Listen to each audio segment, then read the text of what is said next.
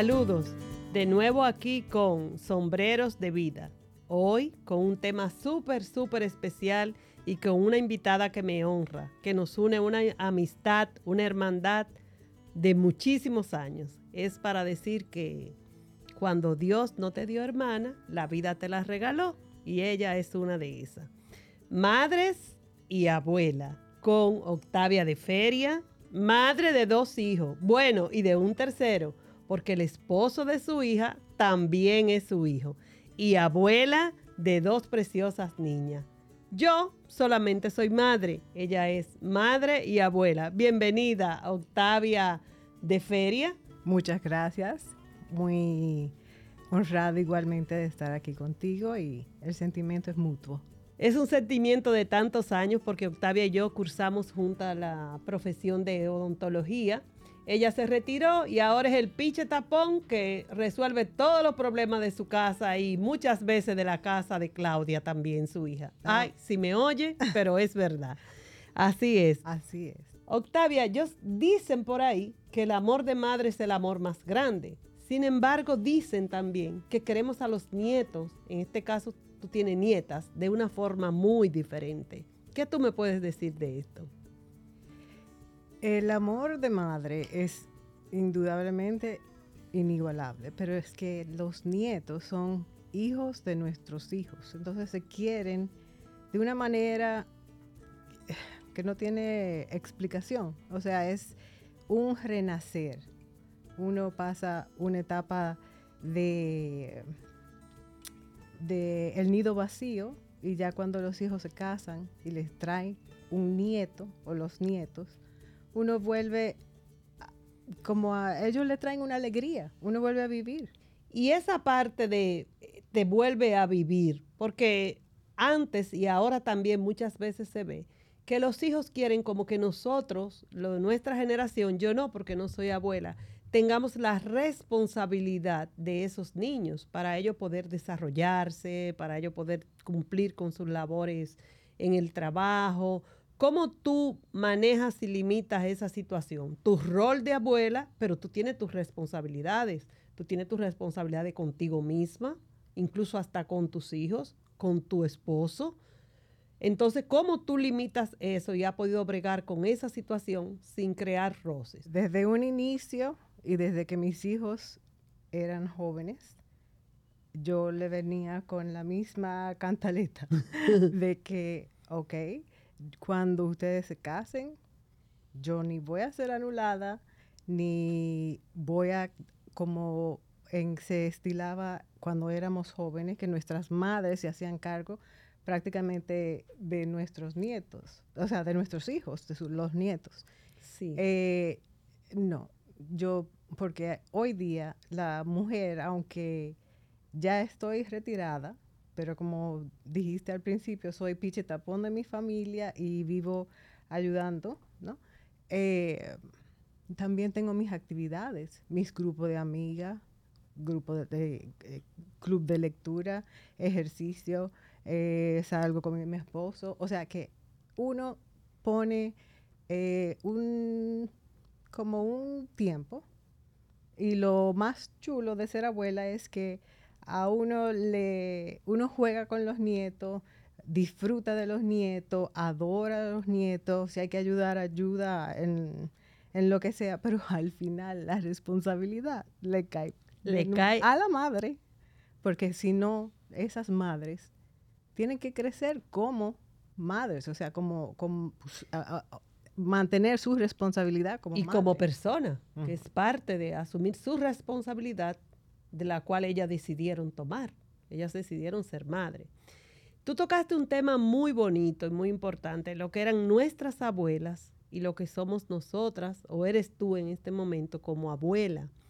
Eh, si me podría hacer alguna similitud con tu abuela y contigo, ¿cómo te ves en este momento?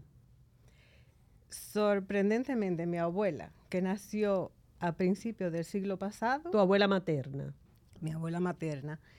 Eh, yo me veo prácticamente en el espejo de ella. Ella fue una mujer adelantada a su tiempo. Fue una mujer que, aunque llegó a un octavo curso de primaria, se mantuvo leyendo, se mantuvo haciendo eh, manualidades, se mantuvo al tanto de, de las cosas que pasaban. Ella vivió, eh, uno se pone a imaginar eh, toda la evolución de, la electricidad, carro, vehículo, televisión. Todo ese gran, esa gran fuerza industrial. Exacto.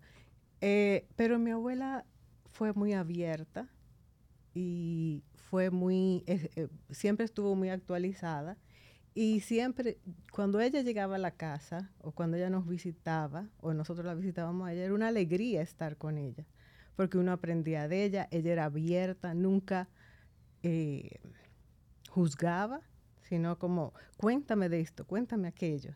Entonces yo trato de imitar esa forma que, de la cual para mí fue un gran, una gran enseñanza porque hay muchos abuelos que después los nietos se quedan ahí, no, donde abuelo, porque me va a decir, tú no vienes a visitar a uno, tú no esto, tú no lo otro.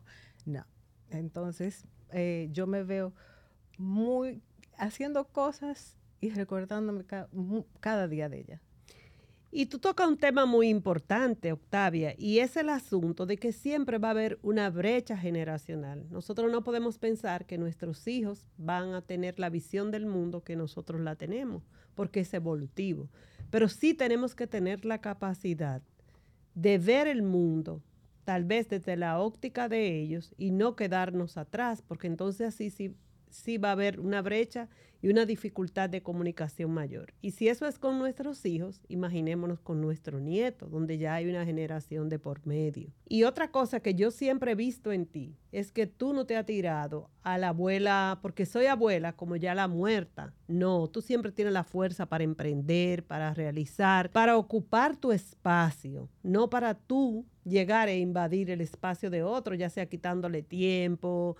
No, al contrario, tú llegas con soluciones a las situaciones, a los problemas, y eso es algo muy admirable en ti y que sé que lo hace con tus hijos, eh, con tu esposo y con tus nietos, nietas, y te felicito, la verdad, por eso, porque, y eso es algo de que debemos aprender todas las mujeres, de, a pesar de que pase el tiempo, a pesar de que nos pasen los años, nosotras seguir con nuestras actividades, seguir con nuestros compromisos, seguir nuestro ritmo de vida, y no ser una carga eh, social o ya tirarnos a morir porque tenemos nietos, porque sí lo he visto con otras amigas nuestras que ya no pueden salir, que ya no pueden hacer esto, porque yo tengo que cuidar los nietos, porque yo tengo que llevarlo aquí, porque yo tengo que llevarlo allá, y le quitamos completamente la responsabilidad a nuestros hijos con relación a sus hijos. Eso es muy importante. Ahora, siempre decimos que la vida nos cambió porque fuimos que es un antes y un después. Pero ¿cómo te cambió a ti la vida por ser abuela? ¿Qué,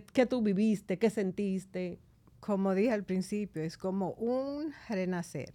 Uno pasa del, digamos, del nido vacío a que la hija, mi hija, que es la que me ha dado nietas, se casa y ese primer tomar en los brazos, ese, ese bebito, es como esa niña, ese bebé, es algo que, bueno, te deja, te revive.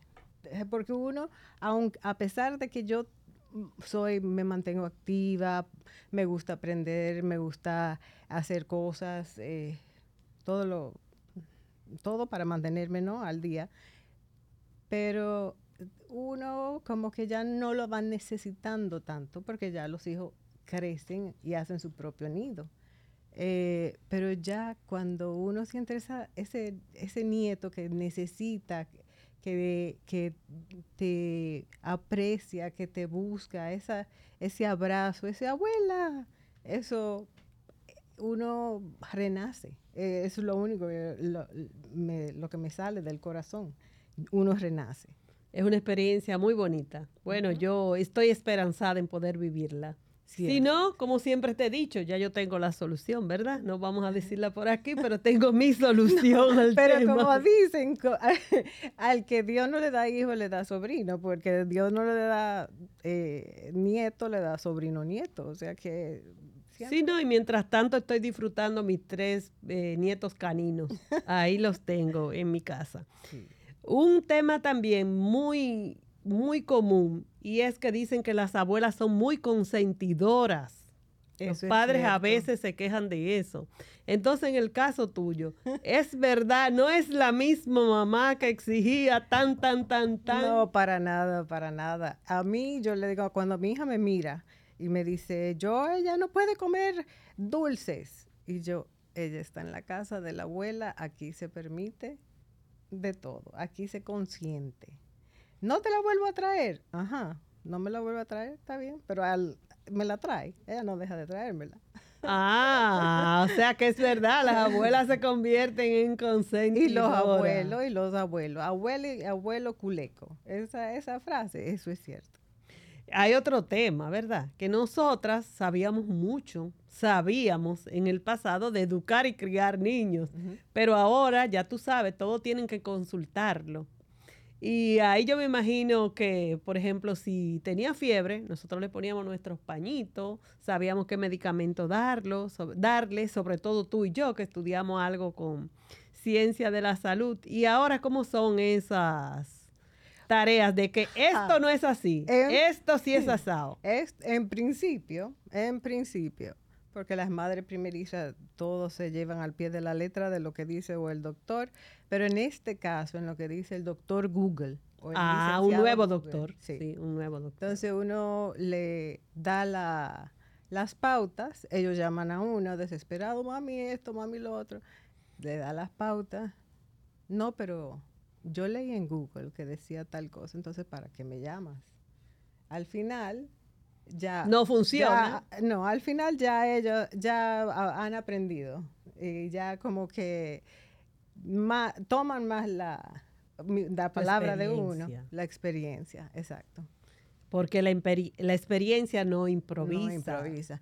Y para la, por ejemplo, para ti y para mí, nosotros nos llevábamos de los consejos de la, nuestras madres.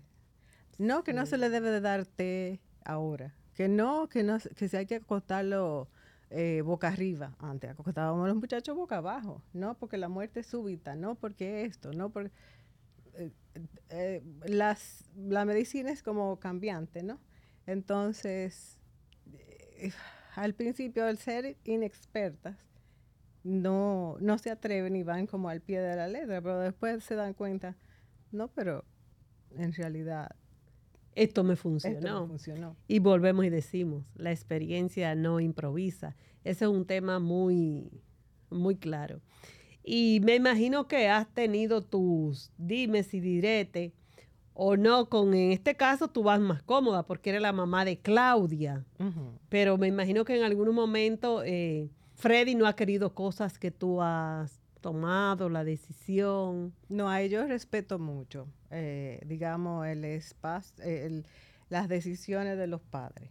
O sea, yo eh, puedo dar una sugerencia y yo desde un principio estoy clara de que ellos son los padres, ellos toman la decisión, aunque yo esté de acuerdo o no con la decisión que ellos estén tomando, yo les digo mis sugerencias, si la quieren la toman, si no, yo me quedo por detrás rezando, oh, Dios mío, ah, pero bueno, que le salga bien.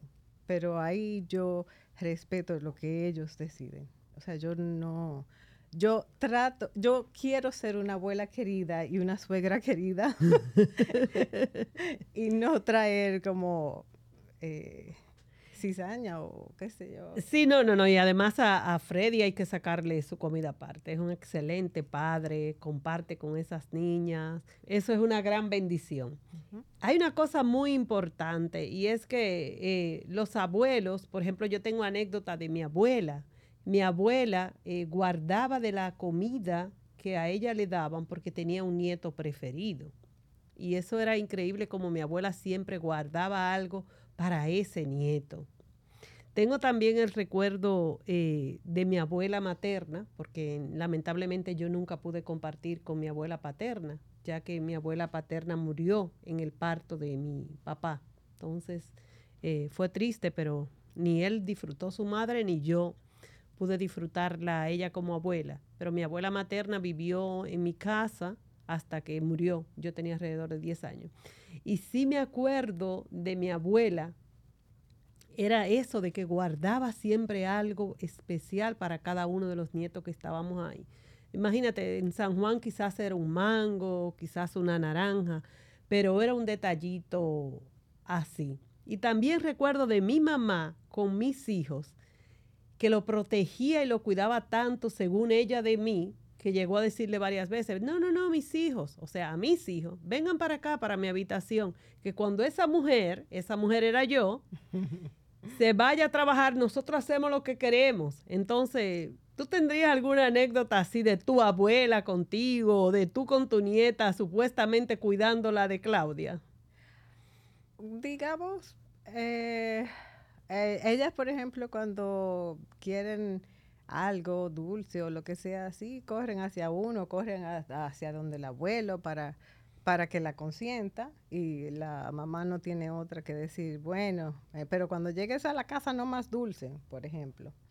Mi abuela sí también fue muy consentidora, eh, pero me enseñó, eh, o sea, no es, siempre había como respeto, no había esa como bueno, tu mamá fue muy es muy consentidora con... Una más pan.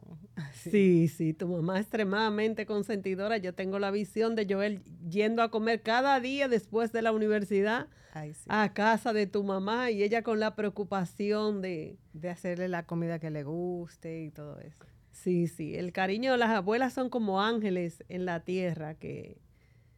Dios le da a uno la segunda oportunidad porque el, el con los hijos uno tenía que ser más estructurado porque le tocaba a uno formar ese ser humano. Pero ya como abuela, uno tiene como una segunda oportunidad para hacer la parte consentidora, la parte divertida de, de formar ese, ese niño. Sí, como tú dices, sin la responsabilidad y sin la obligación. Y también un punto importante, se quiera o no, en ese momento de la vida ya nosotros tenemos más tiempo disponible. Sí, más tiempo. Y, felizmente tengo la energía de caerle atrás, correr, eh, eh, brincar, eh, no sé, montar bicicleta, o sea, hacer cosas con, las nietas que, que, por ejemplo, mi, mi mamá no ya era otra, tal vez no, tenía, no era tan deportista o no hacía tanto ejercicio, era más pasivo lo de ella. Pero yo sí tengo el, la, la, fuerza. Fuerza de, o sea, de lanzarme con las nietas. Que hay veces que yo digo al otro día, ¿y de dónde me sale este dolor? ¿Qué músculo será este que me duele? Porque me pongo a brincar y a hacer cosas que después yo digo, espérate, pero... sí, sale el cansancio. Bueno, vamos llegando al final de nuestro episodio de hoy de Sombreros de Vida, pero no quiero antes hacerlo sin que tú nos dejes un consejo para todas esas abuelas, esas compañeras nuestras, que no importa dónde estén, pero una bonita recomendación para ellas con sus nietos ser abierto, siempre tener los brazos abiertos y ser siempre escucharlos. O sea, para, para que el nieto, cuando vaya a visitarte, no diga, ay, ahí va abuela a decirme, pero tú no me visitas, pero tú no me llamas. O sea, nunca reclamar. Será, eh, o sea, dejar que ellos vengan a donde uno, dejar lo que ellos se expresen nunca juzgar. O sea, ser abuela, yo siempre he dicho, si yo hubiera sabido que ser abuela era tan chulo, yo hubiera tenido los nietos antes de los hijos, pero lamentablemente no se puede. Está bueno el orden. sí. Hubiésemos invertido ese orden. Sí. Primero abuela y luego madre, pero no se puede. Bueno, hemos llegado al final de este episodio de hoy de Sombreros de Vida, con un tema tan tierno y tan real, madres y abuela. Solo me queda decirles que por favor escúchenlo, opinen y que hagamos de estas dos funciones tan importantes en la mujer algo cada día digno y sublime y que nos sintamos que somos importantes y que podemos aportar tanto en la vida de nuestros hijos como de nuestros nietos. Bye, bendiciones.